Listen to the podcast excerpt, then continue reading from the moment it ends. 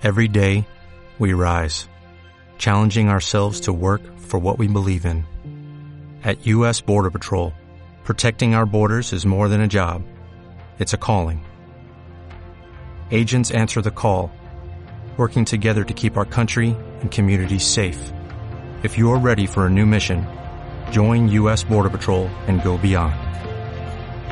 Learn more at cbp.gov/careers. Ya ha llegado el momento de revelar el Apocalipsis 10. El poder y la salvación que trae el ángel fuerte del Apocalipsis. Y tengo que revelarlo, porque yo fui testigo de cuando el ángel fuerte juró y rugió como un león. Yo fui testigo. ¿Cuándo juró? En el año 2000 un año antes de la caída de las torres. Porque siempre el Apocalipsis, la revelación, la profecía cumplen su promesa. Él juró, y debo decir aquí lo que él juró. Así dijo el ángel fuerte. Juro por el anciano de los días. Juro por el Padre eterno y nominado Juro por las potestades eternas. Juro por las leyes del cielo y de la tierra. Juro por la ley de la luz y la eternidad. Que el tiempo no es más. Yo fui testigo de ese juramento en el año 2000 en Caracas, Venezuela. Por eso el sembrador está aquí. Para desatar el cumplimiento de la profecía del capítulo 10 del Apocalipsis. Leerlo e interpretarlo y mostrar lo que el ángel fuerte allá mostró. El juramento y el por qué juró. Su juramento era de que el tiempo había llegado y el fin para todas las cosas malas de la tierra había llegado. Apocalipsis 10. Y vi descender del cielo otro ángel fuerte, porque son tres. El uno es Gabriel, el otro es Juan, el que bautizó a Jesús en el Jordán, y el tercero, el que juró en Caracas en el año 2000, antes de la caída de las torres, un año antes. Envuelto en una nube. Sí, él vino envuelto en el conocimiento eterno, el conocimiento dorado. Y con el arco iris sobre su cabeza.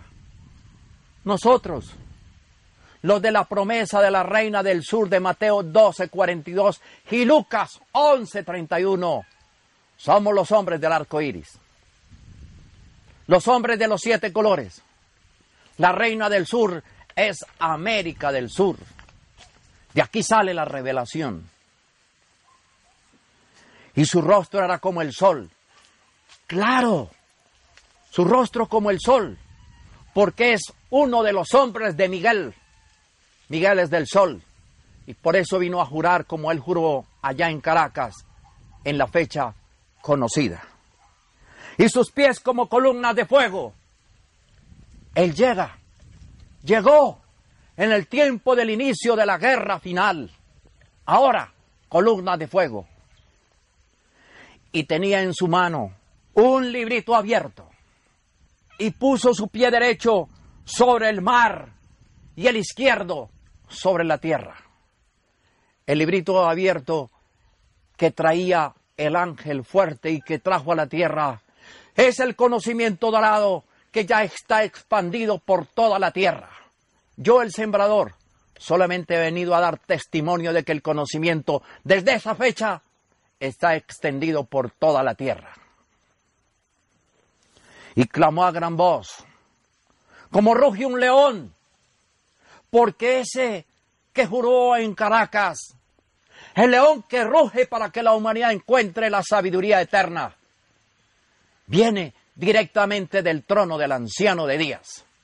de allá del lugar donde están escritos los libros dorados. Y cuando hubo clamado, siete truenos emitieron sus voces. Y ahora, cuando se revela el capítulo 10, emiten sus voces finales. Presten atención. Están prontos, muy prontos, a hablar a la humanidad. Y hablarán con la sabiduría del cielo, de Chelho, el conocimiento de los libros dorados. Y cuando los siete truenos hubieron emitido sus voces, yo iba a escribir, dice Juan, pero oí una voz en el cielo que decía, sella las cosas que los siete truenos han dicho y no las escribas. Hasta ahora los siete truenos no han hablado. Pronto hablarán. Por eso el ángel fuerte los anunció. Hoy es la fecha 2016. Hace 16 años que el ángel fuerte rugió en Caracas. Y ahora, apenas dentro de pocos tiempos, las siete voces de los siete ángeles se escucharán sobre la tierra. Y el ángel que vi en pie sobre el mar y sobre la tierra levantó su mano al cielo e hizo el juramento que ya les dije. Y juró por el que vive, que es el anciano de los días, por los siglos de los siglos, porque el anciano de días, creador de todas las cosas de este planeta y creador de muchas humanidades, vive por los siglos de los siglos. El que creó el cielo y la tierra y las cosas que están en él y las cosas que están en ella y el mar y las cosas que están en él, que el tiempo no será más. Por eso, anteriormente vimos la revelación del capítulo 9 del Apocalipsis. Vimos el toque de la trompeta triunfal en el capítulo 6. Y ahora estamos viendo, repitiendo el conocimiento del ángel fuerte que juró hace 16 años sobre la tierra, sino que en los días de la voz del séptimo ángel y cuando él comience a tocar la trompeta, el misterio de Dios se consumará como él lo anunció a sus siervos los profetas. Y yo debo dejar por un instante el libro del Apocalipsis para mostrar lo que la voz del séptimo ángel va a decir ahora que él comience a tocar la trompeta. Tomará su trompeta, la tocará.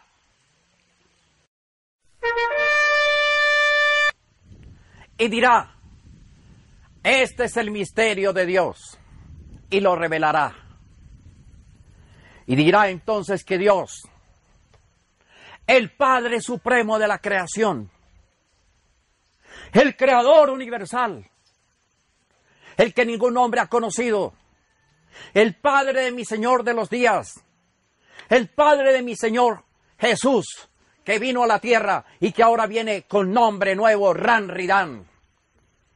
El Padre del que era, el vástago de la creación, el anciano de días, el Padre del que es, el anciano de días, el Padre del que viene ahora en segunda venida con nombre nuevo, Ranridan.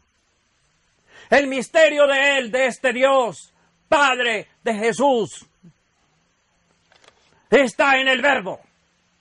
En el principio del verbo. Y el verbo era con Dios. Y el verbo era Dios.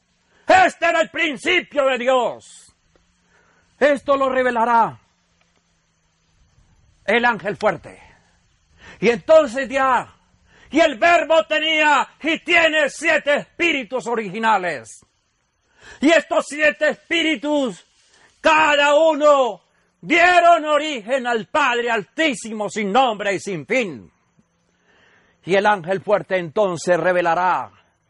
Y los siete espíritus se convirtieron en un solo ser, poderoso, llamado el sin nombre y el sin fin, que tiene más poder que cualquier Dios de la tierra. Y entonces dirá el ángel fuerte, este es el misterio de Dios. Y ese es el Padre de Jesús, el Padre de la creación, el Padre de los universos, el Padre de los soles. Y entonces tocará la séptima trompeta.